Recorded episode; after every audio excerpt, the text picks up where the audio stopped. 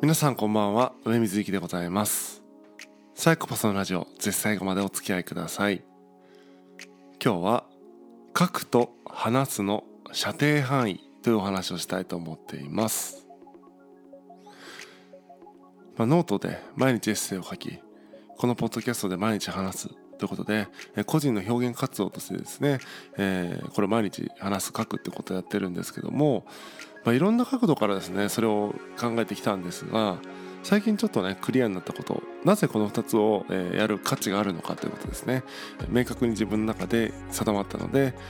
ここでご紹介したいと思ってるんですけども書くと話すっていうのはその射程範囲が違うなというふうに思ったんですね。もともとは書く、えーと、読み物が好きな人、えー、こういう音声で聞きたい人がいるだろうからっていうのも思ってたんですけどもそういう現代の現代人のその好みの話ではなくてもっと時間軸を超えた射程範囲の違いがあるんじゃないかなというふうに最近は考えています。例えば鎌倉時代の人が書いた文章吉田健康が書いた「つれづれ草」をね読んでみたいと思うとしますよね。一方で吉田健康が「つれづれ草」を音声で残していたとしますよね。どっちを手に取りますかって言われるとやっぱり僕は本を手に取るんですね。それはまあ読む方が好きですとか聞く方が好きですっていう話ではなくて僕どっちも好きなのでですね。どっちがいいですって話じゃなくて多分鎌倉時代の人が喋ってる音声で多分聞けたもんじゃないんじゃないかなと思うんですよね。でつれづれ草も確かに原文ままだと読めたもんじゃないという部分もあるかもしれないんですけどもそれって現代語訳みたいなものが比較的しやすいですよね。現に、えー、現代語訳の「つれづれ草」とかって出てたりすると思うし、まあ、だんだんね現代語訳を読んでから、まあ、原文に近づいていくっていう方法もあると思うんですけども音声を例えば吉田健吾が話しました「つれづれ草です」っていう音声ファイルを誰かが現代語で読み替えましたって言ってもなんかちょっと何て言うのかな人が喋ったことを現代語風にやるとこうですよっていう感じで人のスピーチをね、えー、人が真似してされてもだからちょっと違うなっていうその肉声が台無しになっちゃうというかねとか喋る間とかいろんなものがね台無しになっちゃうので人が代わりに喋り直すっていうのは難しいけども文章に関してはそういう現代語訳的に翻訳しやすいというかつまり文章の方がこう時代を超えていわゆる対応年数があるんじゃないかなというふうに思うんですよね。一方で音声っていうのはその時その時代の人にとってはすごくこう何て言うのかな同じ本当言語を使っているというかそして同じある程度同じようなカルチャーを同時代のカルチャーを共有しているということでまあ会話の方がですね聞きやすいっていうのがあると思うんですよね同時代の人は。だから今この2021年ね生きている人からするとこのポッドキャストの方が、まあ、僕と僕はポッドキャストとブログ書いてますけども、まあ、ブログ文章が好きとかいう人でない限りはポッドキャストの方がですね僕が言いたいこととかはよりねまあ喋る方が情報量多いですから文章を読むよりもこのポッドキャストの方がいろいろと聞いてて内容が入ってくるっていうのはあると思うんですが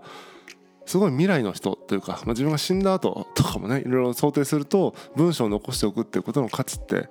あるかもしれないなというふうに最近は思っています。今度ね映像ってあると思うんですよね、えー、映像はやっぱり最強ですよね。